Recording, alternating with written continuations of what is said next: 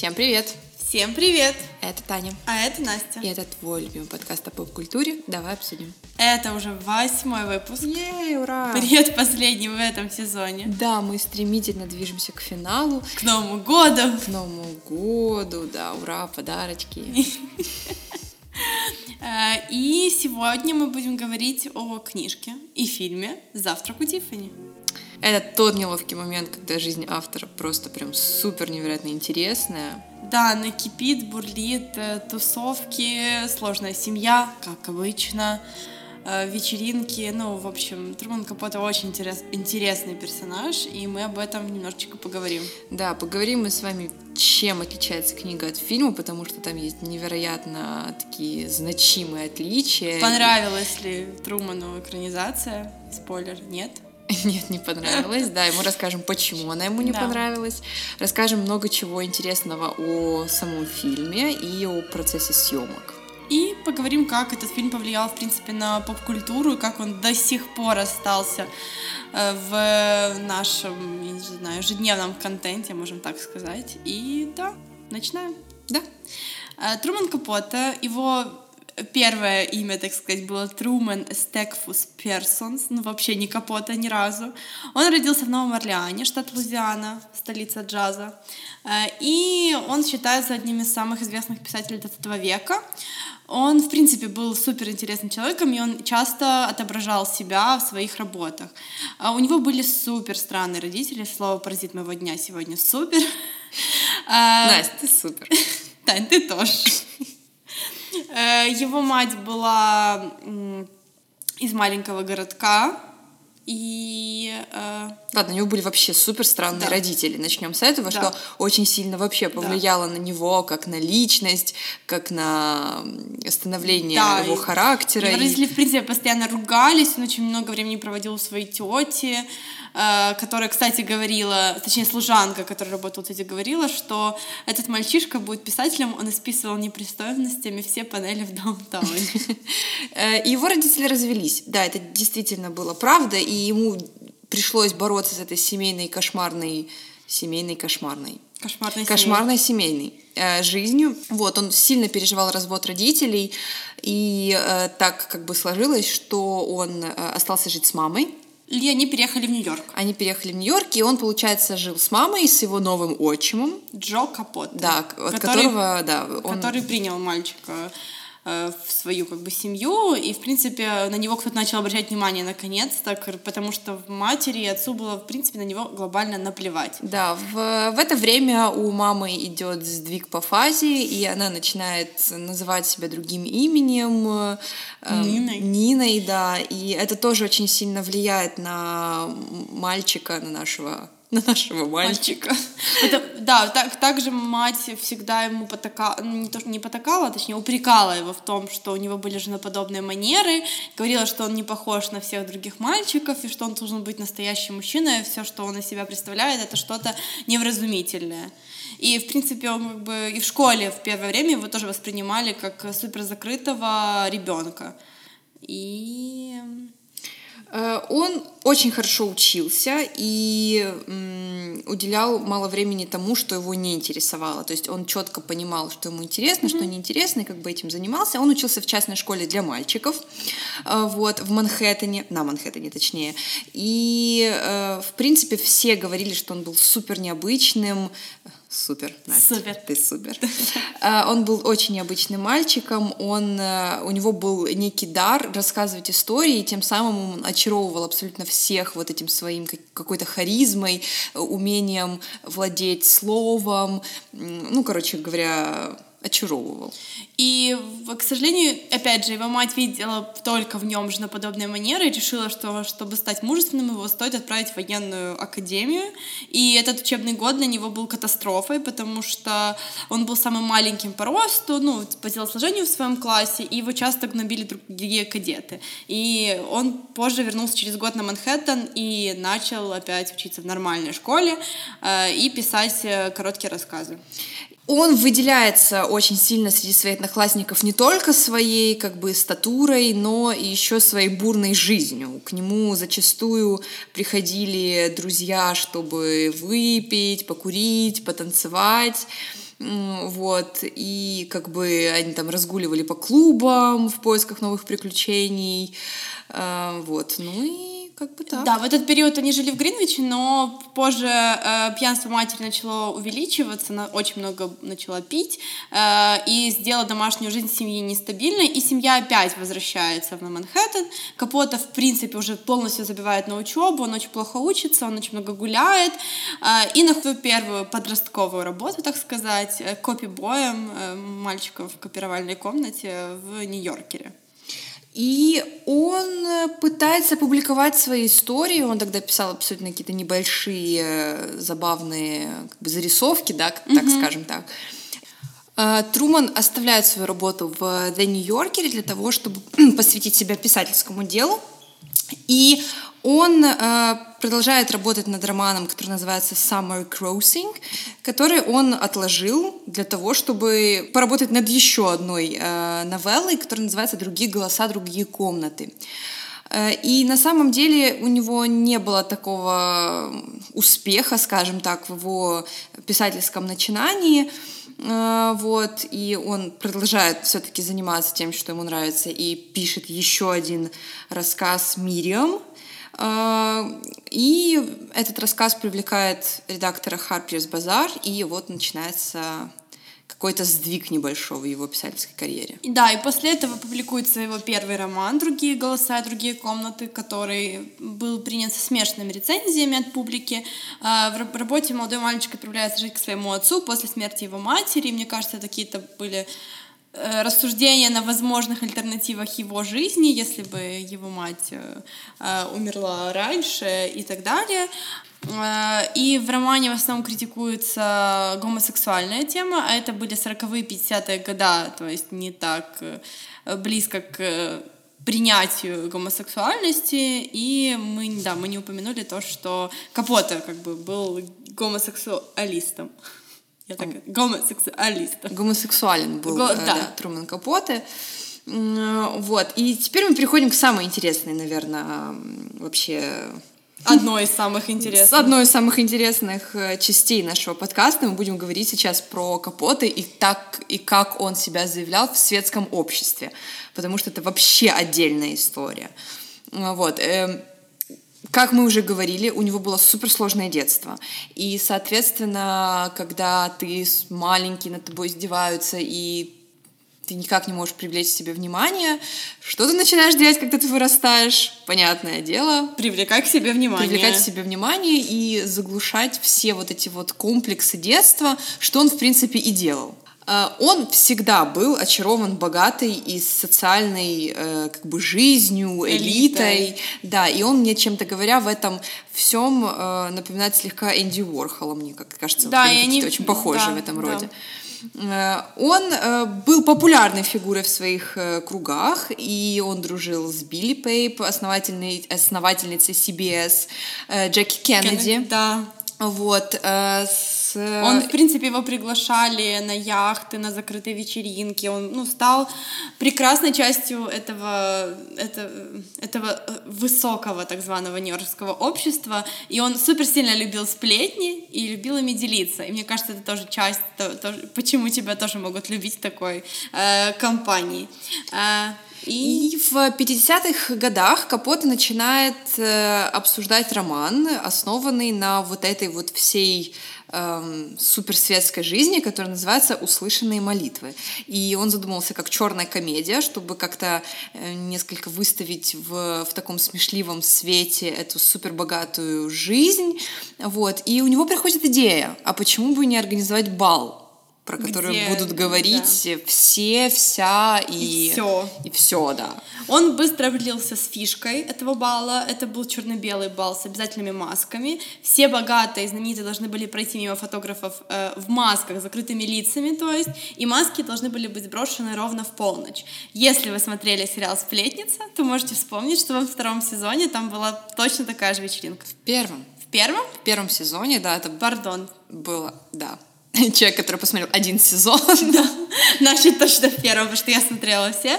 А, да, там была точно такая же вечеринка. В принципе, мы позже поговорим, как сериал «Сплетница» поднапитывался от Капота своей истории.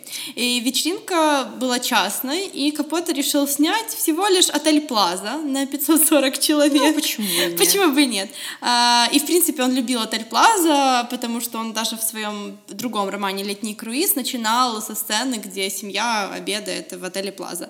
Также здесь происходили вечеринки эм, в принципе, его вечеринка была очень похожа на вечеринку Гэтсби. Давайте мы вернемся к нашему первому выпуску. Я не знаю, сколько раз мы уже возвращались к нашему истоку. Но да, Фиджеральд как бы везде оставил свой Ой. след этим да, великим да. Гетсби э, бедным и несчастным.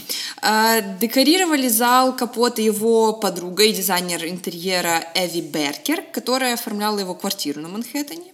Вот, и э, декоратор вообще отказалась от традиционных э, для баллов вот этих вот цветочных всяких шпалер, композиций, вот, и зал украсили золотые канделябры, э, увитые зеленой лозой, красные скатерти и огромная связка переливающих воздушных шаров под потолком, что, мне кажется, в то время было супер необычно. И он, в меню, если вам интересно, вошли такие простые достаточно позиции, как яйца, сосиски и печенье. Это классическая триада для полночного перекуса того времени. Э, тефтельки в томатном соусе и куриный хэш. Это были специальные блюда отеля Плаза. Э, и также напиток вечера была шампанское, конечно же, игристое, куда же без него. И все как бы началось с чего? С блокнота. Конечно. Потому что новая с маленькой жизнь... черной книжечки. Новая жизнь начинается с нового блокнота. Он покупает блокнот с черно-белой обложкой, как ты уже сказала, и написал в нем «Вечеринка». И, соответственно, следующие три месяца он просто не расставался с этим блокнотом, постоянно вписывал новые имена гостей или вычеркивал какие-то старые. Он, кстати, не пригласил э, президентскую читу Джонсонов, э, и также... Э, Но пригласил их дочь. Да, пригласил он, дочь. Да, не хотел, чтобы охраны много было президентской. И он забраковал персону экс-президента Соединенных Штатов Америки Герри Трумана, потому что на балу должен быть только один Труман, и это был Труман Капоте, соответственно. Но тоже пригласила его дочь. Ну, знаешь, дочь как бы, да. Вот. Также были вычеркнуты Уинстон Черчилль. Э, Почему бы и нет? Да, редактор Esquire. Эм, да. Да. И в начале сентября Капота набросал черновик приглашений, там написал адрес, большой зал Отель Плаза, Нью-Йорк, штат Нью-Йорк, джентльмены Black Tie, черная маска, дамы черное или белое платье, белая маска, веер. Из ювелирных украшений только бриллианты, жемчуг и черный янтарь.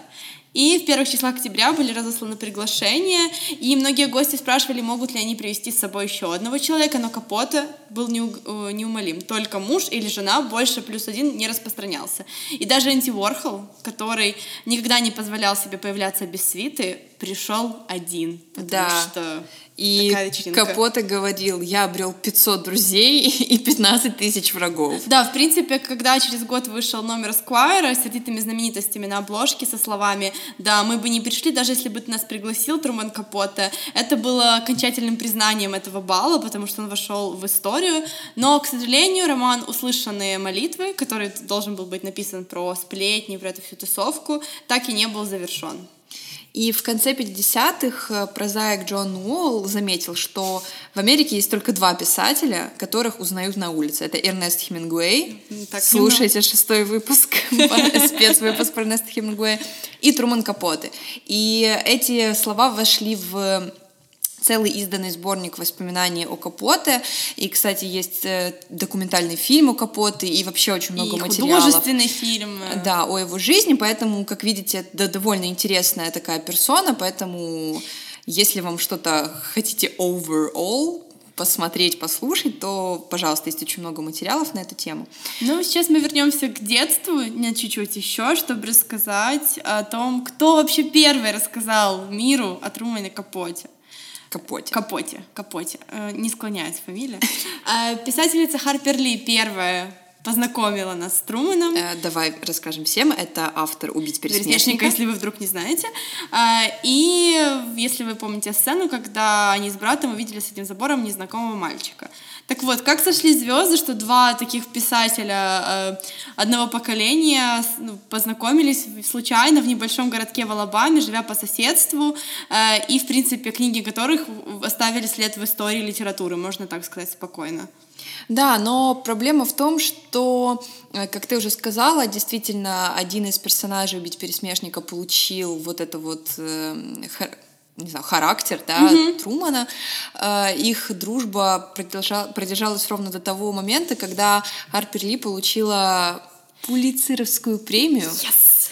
Я думаю, что нам должны дать ее, потому что мы единственно правильно пытаемся выговорить эту... Э, и да, как минимум, потому что с этого года Пулицеровскую премию дают за подкасты.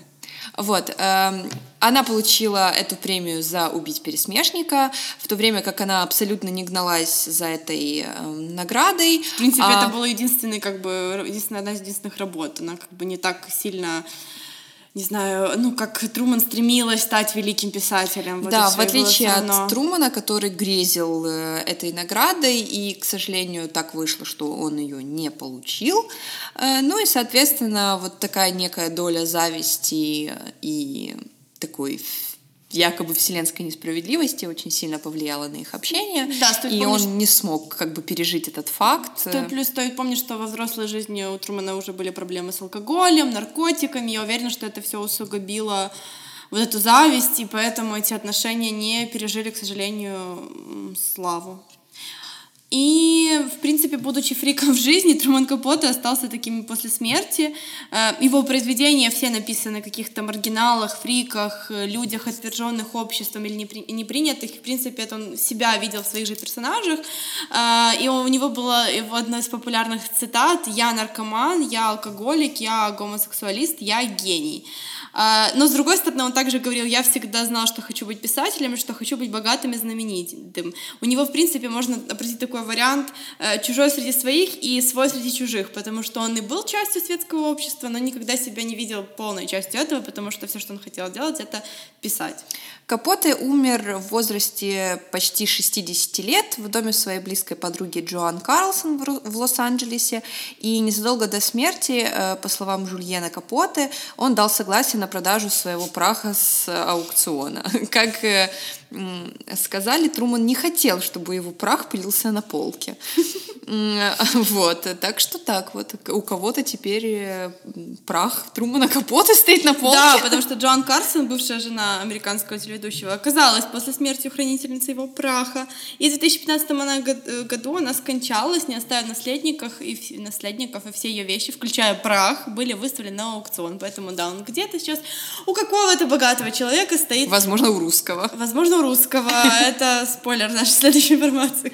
Да, сейчас мы будем говорить именно про завтрак у Тифани, и эм, я думаю, что мы можем как бы не знаю, с тобой так построить нашу беседу, что мы будем говорить как бы и о фильме, и о книге одновременно, просто мы будем уточнять, уточнять где-то. Да, я тоже так думаю. Потому, потому что о, очень интересно именно говорить о них в сравнении, потому что это абсолютно два разных произведения искусства. Хороших. Оба. которые отличаются, и мы расскажем, почему они отличаются, mm-hmm. и как так случилось, что они стали отличаться. А, в 1958 году Капоте все-таки добился очередного успеха вместе с «Завтраком у Тиффани». И э, почему? Потому что он исследовал жизнь тусовщицы из Нью-Йорка, всем известная нам Холли Галатли, это главная героиня этого романа, которая была женщиной, которая зависела сугубо от мужчин. И с его обычным стилем и напыщенностью Капоте создал вот этого очаровательного персонажа в хорошо продуманной истории. Да, в ранних черновиках имя звучало как э, Кони Густавсон. Позже Капота сменил именно Холлидей Галайтли. А, он, очевидно, основывал характер Холли на нескольких разных женщинах, всех его подругах и близких знакомых. Э, и, в принципе, каждая его подруга потом э, говорила, что это про нее, это вот он с нее писал. А, но биограф Капота позже писал, что половина женщин, которых он знал, как раз и претендовали на роль модели дурацкой героини, потому что, как мы уже говорили, он был в таком обществе.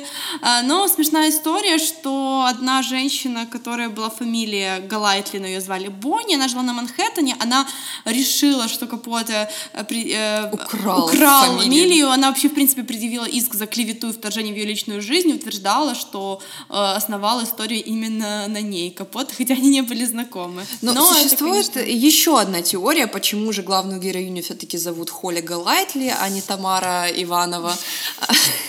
как ни странно. Э, потому что Холли Галайтли — это псевдоним, в котором Капота вложил всю суть как бы ее каких-то неких устремлений, потому что в имя Холли или Холидей, как ты раньше говорила, заложено вот это вот вечный праздник. Ну да. А, и в ее фамилии Go Lightly, а, если мы разобьем это на два слова Go Lightly, это будет как бы некая легкая жизнь, такая. В принципе, она налегке. таким и была персонажем. Но а, теперь хочу сказать, что почему же все-таки мы отличаем книгу Холли от фильма. И Холли. Да, Холли и Холли. В киноверсии э, было очень много моментов ее личности сглажено, потому что когда мы читаем книгу, мы понимаем, что это некая содержанка, это эскортница. Иногда она, бисексуалка. Она бисексуалка, да. Она флиртует с женщинами, она флиртует с мужчинами, ей дают 50 долларов на дамскую комнату, она сопровождает э, мужчин в рестораны, кафе она... и, возможно, куда-то еще. Она передает тайную информацию, зашифрованную в тюрьме она, за 100 долларов. Она любит марихуану. Да, это, в принципе, было убрано из фильма. И, соответственно, если мы вспомним Одри Хербин в роли Холли, То у нас она не вяжется. Женщина. У нас она далеко не вяжется. И даже сам Капоте говорил э, о том, что Холли это, ну, это просто как такая некая Отброс, дурочка. Да, Нет, да. она просто была дурочка. Она даже как бы не пон... она пустышка, вот. Вот да, вот, вот в принципе Капота не понравилась экранизация из-за того, что Э, фильм романтизировал, э, ну, в принципе, переделал образ его персонажа э, в такую более, не знаю, интеллигентную. Там мы сейчас уточним, что, в принципе, временная, временные рамки поменялись. А в его романе он закладывал то, что этих людей нужно жалеть. В принципе, он, как бы, мне кажется, опять-таки отражал каким-то образом своих подруг, которых он жалел за такой образ жизни. И хочется сказать, что вообще «Завтрак у Тиффани» изначально должен был быть опубликован Харпер Базар, и Э, в июльском номере и продавался за 2000 долларов. Это должно было быть проиллюстрировано большой фото работой Дэвида Ати, который был нанят э, для работы арт-директором Harper Bazaar. Однако после того, как э, публикация была запланирована, корпорация Hearst, которая владела Харпер Базаром э, очень хотела, чтобы язык новеллы был изменен, во-первых, потому что они боялись потерять э, такого большого спонсора, как компанию Tiffany, за то, что как-то сквернена будет, сквернен будет их бренд, и, в принципе, Капот отказывался менять работу, и поэтому а в любом случае Харпер Базар в итоге отказался в публикации «Завтрака у Тиффани». Да, но согласился Эсквайр, и он продал эту, этот рассказ Эсквайру теперь за 3 тысячи долларов. По нынешним меркам это 35 тысяч долларов, так, на минуточку, я вот, ну, курсы, вот так далее. Поэтому а, за очень хорошие деньги. Которые опубликовали э, этот рассказ, и, соответственно, как бы призвел к очень большому росту, росту продаж, продаж да. эску, номера Esquire. Вот, далее была, эта коллекция была перепечатана еще несколько раз. Новеллу был, была, новелла была включена в другие э, коллекции Капота. Но самое интересное, где сейчас находится первая оригинальная рукопись.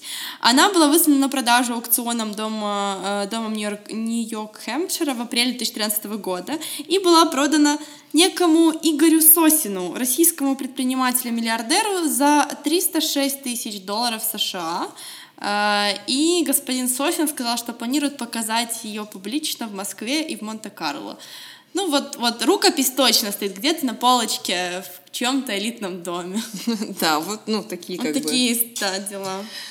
Uh, три го и вот три года спустя. Да, очень быстро, в принципе, экранизация была, последовала. Да, была выпущена экранизация фильма с участием Одри Херман, который мы с вами все знаем. И вот вам интересный факт, ребята, что Капоте хотел видеть в роли Холли Галайтли далеко не Одри Херберн, а хотел видеть свою подругу Мерлин Монро. Но она на тот момент снималась уже в, в таком, в собственном продакшне, она не участвовала в больших компаниях. Это одна из версий. Да, Но одна из версий. другая версия, что агент Мерлин Монро запретил ей сниматься, потому что э, такая довольно провокационная роль эм, могла очень сильно повлиять на ее Конечно. имидж в карьере. Да, действительно, этот фильм стал классикой, но интересна сама история его создания и вообще трансформации. Нашлась такая некая парочка молодых начинающих продюсеров, их звали Мартин э, Джуроу и Ричард Шепард. Они находились в поиске чего-то новаторского, чего-то нового, что вот прорвет прям э, всю вот эту вот э, обыденную поп-культуру того времени. И, соответственно, по их мнению, именно нестандартный сюжет, который мы можем как бы встретить в книге, э, мог привлечь внимание зрителей. И но так случилось, что они решили немного трансформировать его. И так родилась идея сделать завтрак у Тиффани э, в виде романтической комедии. Э, без безымянного рассказчика гея, э, его превратить в героя-любовника. Альфонса вот, натурала, да, естественно. Вот. А вот эту вот вс- всю суматоху с Холли Галайтли, про которую мы рассказывали вам уже, тоже слегка сгладить, сделать ее более романтичной, такой ля-ля-ля, ля-ля-ля. И сейчас мы вам расскажем такие главные основные поинты, которые отличаются э, вообще в фильме и в книге. В оригинале действие проходит в 40-х годах, а героине по возрасту чуть больше 20, где-то 19, Да, мне да. кажется. Вот. А в фильме действие проходит в 60-х.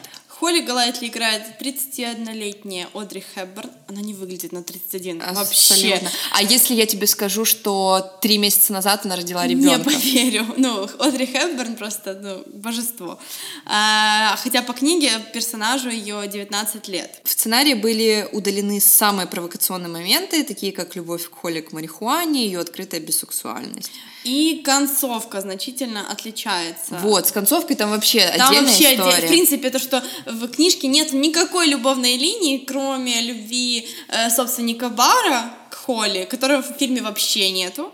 Э, И, в принципе, бар как бы не упоминается под домом, а в фильме э, в нее влюблен главный персонаж, который является писателем, но не таким тихим, спокойным мальчиком, как он в книжке, которому она стучала в дверь, а он ей позвонил в дверь, и он был альфонсом, плюс еще ко всему. Но он в нее влюбляется, и начинается... Как бы они остаются вместе. Да, и начинается определенный любовный роман. Но в книге концовка абсолютно не такая, а она э, выглядит примерно так, что Холли уезжает э, куда? Она выкидывает кота, и она все-таки уезжает и не возвращается, и они больше не вместе. И там такая фраза, как бы финал, э, когда наш рассказчик говорит, что я увидел эм, кота в, окне какого-то дома и понял, что он нашел свое место. И типа я надеюсь, что Холли нашла свое.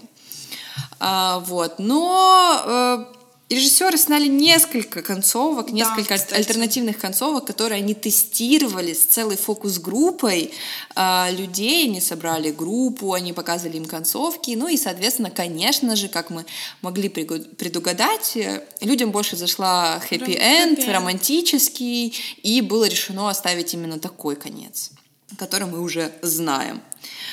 Также э, не было упоминания того, э, что мы не, не увидели в э, фильме некого персонажа. Это была такая, как в фильме все ее, в принципе, такие моменты забрал на себя э, юноши.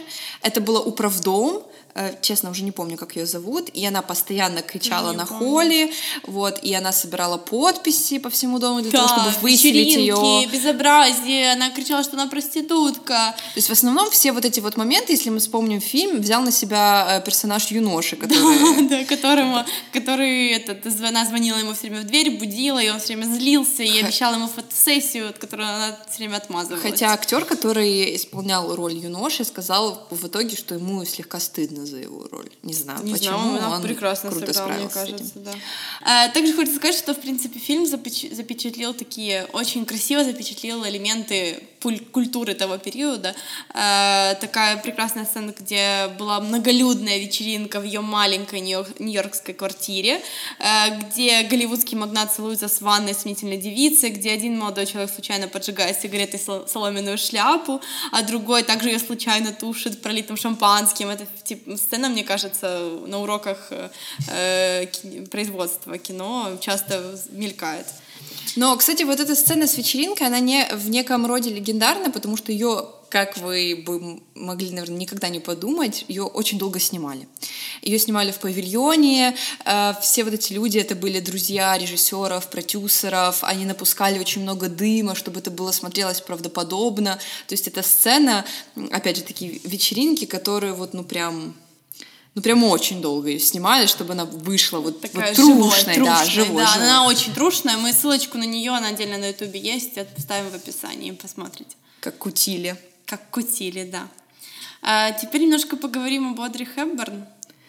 Да, ее зарплата, хочу вам сказать, за фильм составляла 750 тысяч долларов, что делает ее автоматически самой высокооплачиваемой актрисой э, за этот фильм в то время. А, но учитывая, что Одри Хэбберн уже до тот момент получила Оскар за «Римские каникулы», если я не ошибаюсь, то цена была оправдана. Ну, вообще, на самом деле, она э, во многих своих интервью говорила, что ей было максимально некомфортно, э, поскольку она интроверт, угу. ей было максимально некомфортно играть такого экстраверта, и она постоянно вот э, сталкивалась с какими-то своими внутренними трудностями. Ее еще, к тому же, она четко знала, что Труман Капоте сам был не был в восторге от того, что, что она играла главную роль, и поэтому, когда он присутствовал на площадке, она чувствовала себя супер некомфортно, очень часто смущалась, и это ей каком-то роде мешало. А, но, несмотря на то, что Труман Капота не был как бы в восторге от фильма, он пользовался огромным успехом а, и получил номинации, Одри за роль Холли получил номинацию Золотого Глобуса и, опять же, Оскар за лучшую женскую роль. Ну, ее как бы тоже стоит сказать, что именно вот эта роль, именно муштрук, именно черное платье, именно серьги, именно очки и этот образ стал, конечно, для нее культовым. Ну, я бы не сказала, что это вот в тот период она уже была, римские каникулы все же тоже были супер популярные. Наоборот, мне кажется, если бы она не снималась в этом фильме, он бы не получил такой широкий охват. Ну, возможно, возможно. Э, также еще мы, мы не будем много говорить о втором, э, как бы действующем персонаже, о Фредди, который не Фред, а Пол Пупсик. Да. Ну, в принципе, опять же, как мы уже сказали, это супер другой персонаж в книге э, и другой в фильме. Тут любовная линия, он влюблен, он Альфонс, у него вот это графический... Ну, и... Диз... графический. Почему графический дизайнер в 60-х годах? Я декоратор. Э, да и на самом деле у э, актера его исполнил Пеппард, кажется. Кажется. Да. А, у него уже был определенный бэкграунд, э, и он именно вот играл вот таких лавеласов, э, мачо-менов и так далее и тому подобное. И, соответственно, режиссер очень не хотел, никто не хотел, чтобы его брали на эту роль, потому что он, э, так же, как и, наверное, Эдвард Нортон, супер противный человек в работе. Он постоянно со всеми ругался, рассказывал, как он видит и как это должно быть. Хотя Одри Херберн до сих пор, э, до сих пор, слышишь? До сих пор, до сих пор с ним дружит. Черный как бы, да. такой залетел просто. Ой, да. Да, они оставались в очень хороших дружественных отношениях вообще до конца жизни. Стоит отметить, что несмотря на то, что Э, фильм и книга супер сильно отличаются по сюжетным линиям, ну, по, в принципе, по ходу действий. Очень много диалогов именно вот прямо взяты С из книги, книжки да. в фильм. Но это плюс, мне кажется, залог э, у Трумана Капота был супер легкий язык э, в чтении, он супер кратко писал, у него очень живой был язык, из-за этого было супер, супер, супер, супер, супер легко переносить это все в фильм. Но самое интересное, что мне лично, вот, например, мы с тобой уже немного говорили говорили об этом за нашим микрофоном. Мы много говорим с нашим микрофоном. Что мне лично э, книжный персонаж, даже вот просто по внешности главного героя Фреда или угу. нашего Пола Пупсика, Пола Варжика, абсолютно не вяжется с э, экранным персонажем. Ну, не по это- внешности, это разные ничего. люди. Абсолютно это абсолютно разные. разные люди. Если в Холле еще можно найти как бы параллели с Холли, то в мужском персонаже ну вообще нету параллели. Но это не делает как бы фильм хуже, просто это реально просто другая история другого человека с другими выводами. Вот. Хотя на самом деле мне абсолютно не чувствовалось, когда я читала книгу, что он гей. Ну, это, знаешь, это мне тоже не чувствовалось, но, может, из-за того, что тогда было принято закладывать везде любовную линию, а здесь ее не было, из-за этого критики сразу увидели в нем, в нем Трумана Капота. И из-за того, что он сам был геем, и он как бы дружил с такими, у него подружки были бы очень похожи на Холли, и, может, из-за этого тогда проводили такие параллели, потому что мне тоже не было видно, что он гей, там, в принципе, никаких отсылок на это не было. Ну что, поговорим о костюмах и локациях? Это же Нью-Йорк, Нью-Йорк. И, э, в принципе, он был самым настоящим, это не были декорации в Лос-Анджелесе. Э, Основные локации фильма были квартира Холли на 71-й улице в Верхнем Иссайде, Центральный парк, Нью-Йоркская публичная библиотека. Да, кстати, в книге прекрасная сцена есть, где она ходит в библиотеку, он за ней следит, и она изучает там международную экономику, ну, суперсложные книги читает, э, и он очень Пытается пытается, и он очень удивляется, что он целый день проводит в библиотеке. А, потом, конечно же, ювелирный дом Тиффани, э, который расположен на пересечении 5-й авеню и 57-й Ист-стрит. Кстати, это было первый раз в истории, когда магазин Тиффани открыл свои двери в воскресенье. Эм, Вся съемочная группа очень долго вела с ними переговоры. Э, Вот. эм, Условием от Тиффани было то, что Одри Хепберн примет участие в рекламной фотосессии для бутика, и как бы создатели фильма согласились. И вот э, даже когда ты рассказывала, когда они открыли свое кафе, Да, в 2017 году открылось кафе в, в Нью-Йорке у Тиффани, и были везде заголовки «Now you can have breakfast at Tiffany's». Да, наконец-то.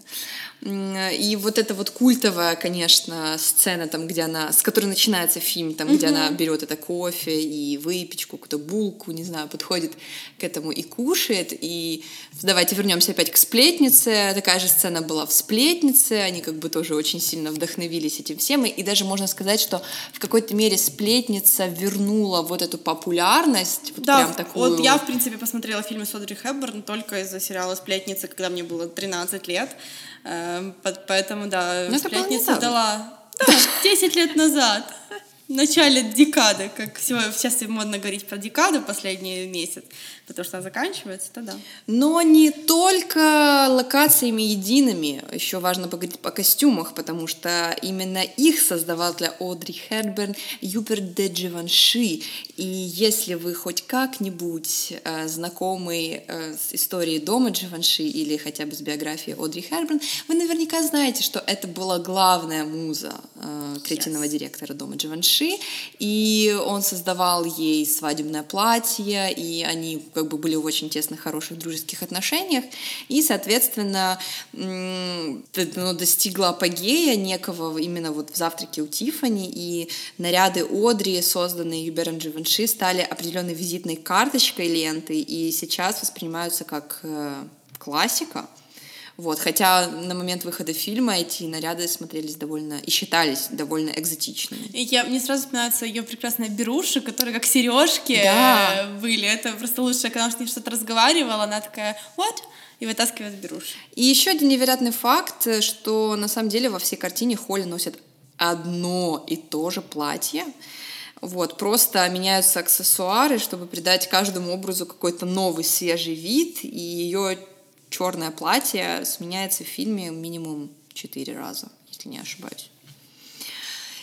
Знаменитое черное платье, очень много мы говорим о черном платье, э, которое Одри носила в первых сценах этого фильма, было продано, внимание, за 800 тысяч долларов. 4 декабря 2006 года. Странно, что не русскому олигарху, который, бы носил его э, дома, но нет. Э, Можно, в принципе, обозначить название этого подкаста как аукционы. Мы так и сделали. Потому что тут все было продано на аукционах, даже прах Трумана Капота. Э, И очень, типа, очень-очень-очень-очень-очень важным элементом супер важно. Как обычно. Настя, ты супер. Является музыка, которую мы слышим во время фильма. И м, вспомним в нашей памяти, освежим, что Холли Галайтли не пела бы Moon River, эм, а какую-то, а какую-нибудь песню космополитического типа с элегантным бродвейским звучанием. Именно такое требование было у ведущего продюсера Paramount Pictures, еще тогда не Pictures, просто Paramount, настоящего, чтобы для написания главной темы фильма Эдвардс пригласил другого композитора. Вот, но так не случилось. А, Генри Ман- Манчини, Манчини, Манчини. написал а, Moon River или Лунную реку специально для Одри Херберн с учетом ее как бы эм, определенных вокальных данных. Он сделал специально так, что это можно было петь только в одной октаве потому что мы знаем, что Одри не певица. И э, он сам говорил, что хоть и многие версии песни были там сделаны, перепеты, и сделаны каверы, все равно, что Одри вот была лучшей прям. И, что самое интересное, что эту песню вообще хотели вырезать из фильма, Слава но богу, она, но э, Одри сказала, что только через мой труп, и она также говорила, что этот фильм без саундтреков абсолютно как бы ничего. Играет песня. А, И на этом моменте мы хотим поставить точку. А, Мы не будем делать выводы, что лучше фильм или книга, потому что в этом случае это два самостоятельных произведения. Но в любом случае мы, как обычно, посоветуем вам прочитать книгу, Она очень маленькая. посмотреть фильм, Он не супер длинный, не три часа, как ирландец. а ну и, конечно же, пить кофе в В многоразовых многоразовых стаканчиках. стаканчиках. С вами были Таня. И Настя. Pra cá.